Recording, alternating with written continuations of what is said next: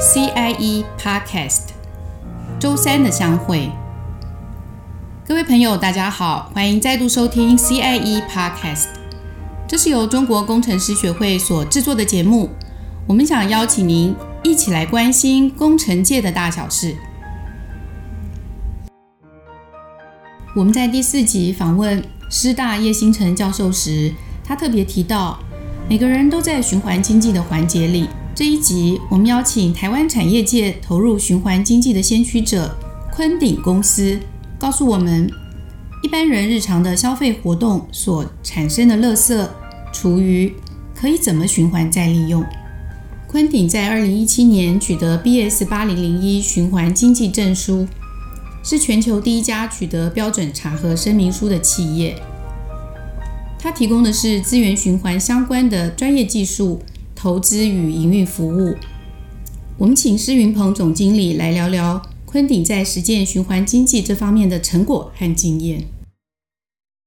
呃，施总您好，昆鼎公司在循环经济这个领域已经耕耘了二十多年，嗯，是，那有非常多宝贵的经验。那我们想请施总帮我们呃举一个例子，能够分享在像废弃物处理或者是哪一些资源在有序资源循环方面，你们的解决方案跟成果。呃，我们昆鼎呢，除了在台湾呢，啊、呃、做循环经济以外，我们也做到海外去哈。嗯。譬如举个例子，整个澳门地区呢，它的所有的废弃物呢。也都是由我们来帮他们做处理的。嗯，全澳门吗？全澳门的哦，哦，包括他的家庭，包括他的商场、赌场、赛狗赛马的活动。嗯嗯，嗯。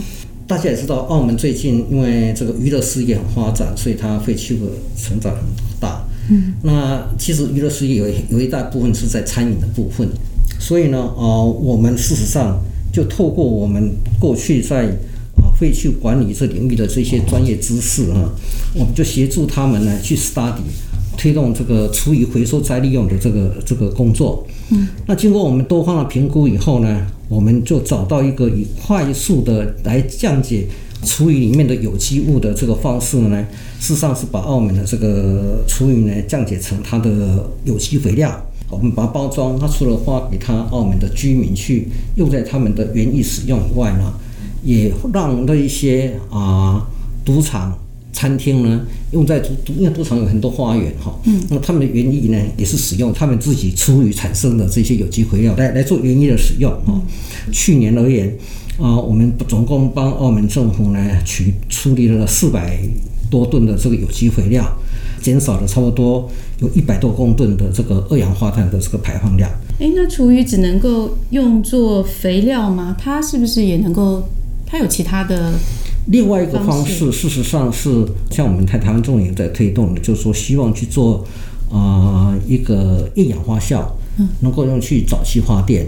嗯，那其实啊，我们去年呢也得一个安标案，就是在桃园观音工业区，嗯嗯，帮我们桃园市政府盖了一个能源回收中心。那一段里面那个案子里面，除了有焚化炉以外，我们也有一个厌氧发酵的一个处理设施，一天可以处理一百三十五吨的桃园县市的这个处理，希望这个利用它沼气呢，把它厌氧发酵以后能够去发电，变成一个再生的能源，这也是一个方法啊。但是呢，每个地方呢可能会因为它的施政的需求，它会去做不同的一个方式的一个推广。譬如说，也许我们北高两市。或者是桃园这种不会区，它会会去推一个早期发电的方式。那也许像云林县或者是比较农业县的话呢，它也许它就会去推啊有机化的方式，因为它的农业是用得上的哈。那不管是早期发电也好，或者是我们来把它哎肥料化也好。都是很好的啊，循环再利用的题目，嗯，那都是对我们的啊资源再利用都是有帮助的。嗯嗯，所以就看呃这个地方它的它的政策怎么样，是是是跟它的呃这个属性怎么样再去发展。是，是。那我们在谈这个昆鼎是以经营焚化厂的业务开始起家的。我们知道昆鼎有一个以 BOT 方式营运，然后。获奖很多次的是苗栗焚化发电厂，嗯，那是不是能请施总也跟我们聊一聊，就是呃，这因为这个厂呢被环保署评鉴是台湾营运操作绩效最佳的焚化厂，请问一下它的特色是什么？我们苗栗厂呢，当时呃设计处理量是一个五百吨的，主要的处理是把整个苗栗县的家户垃圾跟一般的事业废弃物呢，都希望都能够妥善的处理啊。嗯从废弃物进来的时候，希望它能够在收集的时候就已经把它分裂好了，嗯、送到我们这一边呢，就比较没有回收可回收的东西，就是一定要去处理的东西。那我们会把它进厂焚化，然后去发电啊。那产生的一些废渣呢，我们会去再利用，变成一个像一些不透水砖，或者是说沟渠的一种不受力的那一种混凝土。哦，轻质混凝土，焚烧以后呢，就会残渣还可以再还可以再利用。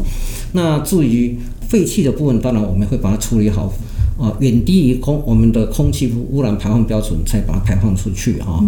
那产生的废水呢，事实上我们会循环在厂内做一个使用。我们也希望说能够借用这个设施呢，能够去做一点环境教育的工作。所以我们在厂内也设计了很多的环境教育的设施，来。啊，接受一些大小朋友的参访，那利用他们参访的时间呢，我们也啊跟他们谈一谈怎么去做资源回收的东西。嗯，那希望他们在源头就把废弃物分选好，那能够回收的都已经回收进去了。那正好我们那个焚化厂呢，事实上也盖在中港西的出海口，那旁边呢，事实上是有一些啊沼泽地，当地的人士呢也把它取了一个非常啊罗曼蒂克的名字，叫做。长经之声啊，那我们事实上是结合了这个湿地，然后呢，也去做一些苗栗当地的紫斑蝶的护育工作等等。那我们的焚化炉呢，除了在硬体的这一种环教设施以外，我们也增加了一些软性生态的一些教育的功能。就是整个集团真的很重视企业社会责任。谢谢谢谢。嗯嗯，所以这个就是这个环保教育的，这也是也是一个善的循环。你们去教育大众，然后让他让我们知道说，其实有很多资源是可以被循环再用的。像刚刚提到这种提到的那个厨余，还有这些垃圾，其实也可以发电。因为我我们的听众有一些其实不是工程背景的，是是不是能介绍一下那个垃圾发电？垃圾是怎么样发电？这个原理是怎么样的？其实垃圾发电哈，就有一点像。我们家在烧开水一样哈，嗯，焚化炉的这个墙边呢，事实上都放了一些管排，嗯，那管排里面是通了水的，OK，那等在这个炉这个炉床里面呢，当热色在这里面烧的时候，它的热呢就会把墙壁呢这些管排呢都已经加热了，那我们的水呢，事实上就会变成水蒸气。哦哦哦，那有点像我们在烧开水以后，你你家里烧开水就会有些水蒸气冒出来。嗯，那如果有一些特殊设计的的的水壶，你就会有哔的那种啊是烧好的这个蒸汽的冒的声音。那我们就利用这个蒸汽呢去推动发电机，嗯，然后它就发电。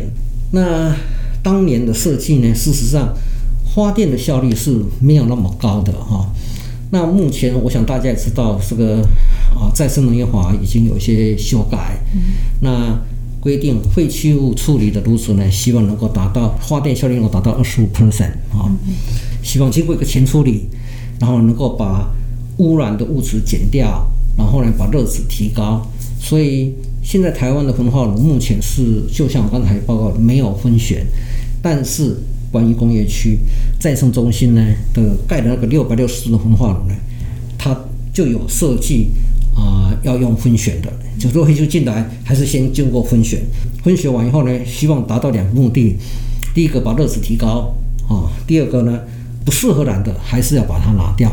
那这样子希望能够提高发电效率，达到二十五帕以上。我记得我们那时候呢，我们的设计是二十八 percent 哦，然后呢就能够去花了比较多的电。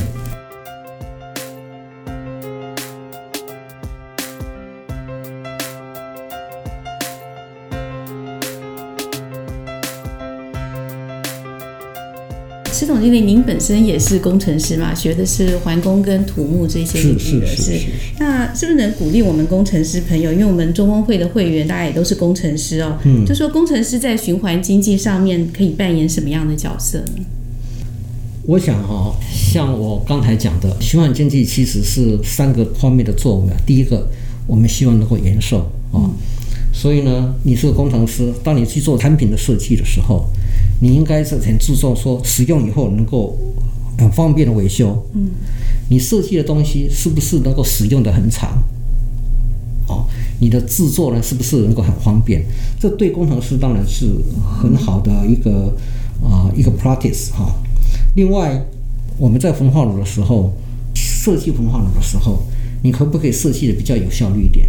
嗯，好，可以比较节省能源一点。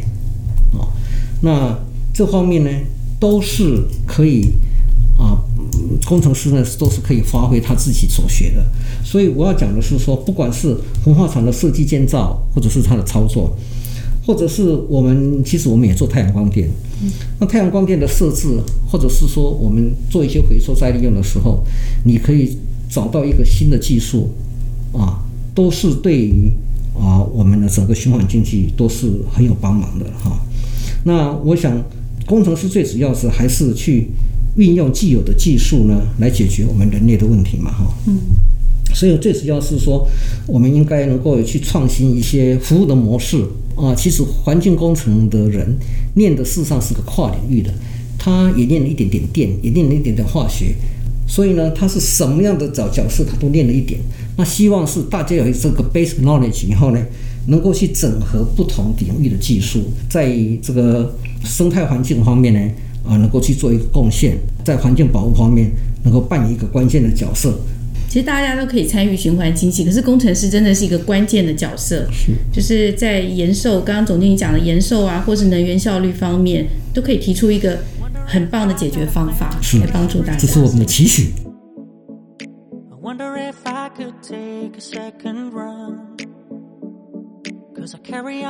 我们跟施总经理聊天的过程中，感受到昆鼎真正做到珍惜每一份资源，结合企业本身在智能系统上的优势，使废弃物产生可用的能源，或者回到产业链再利用，发挥最大的经济效益。昆鼎透过设备的延寿、再生能源的转换，以及废弃物的回收再利用，发展出循环经济的新模式和途径。原来焚化或各种处理。不是让废弃物消失或产生更多污染，而是转化成可用的资源。借此，我们也了解，其实有很多资源是可以被循环再用的。勿因善小而不为，像是与民生息息相关的厨余，从垃圾的源头，我们就可以做好减量和分类，最终达到经济效益与环境保护兼顾的永续目标。台湾再生职能的起步虽然较晚，但也有了一定的成绩。期待昆鼎公司所参与的桃园市政府生职能中心成为标杆，再一次带动循环经济的新商业模式和参与层面。我们拭目以待。今天的节目就到这里，下一次播出的时间是六月十号星期三，拜拜。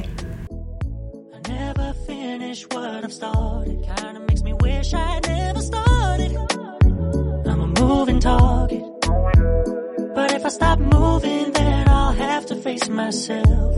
I don't wanna face myself.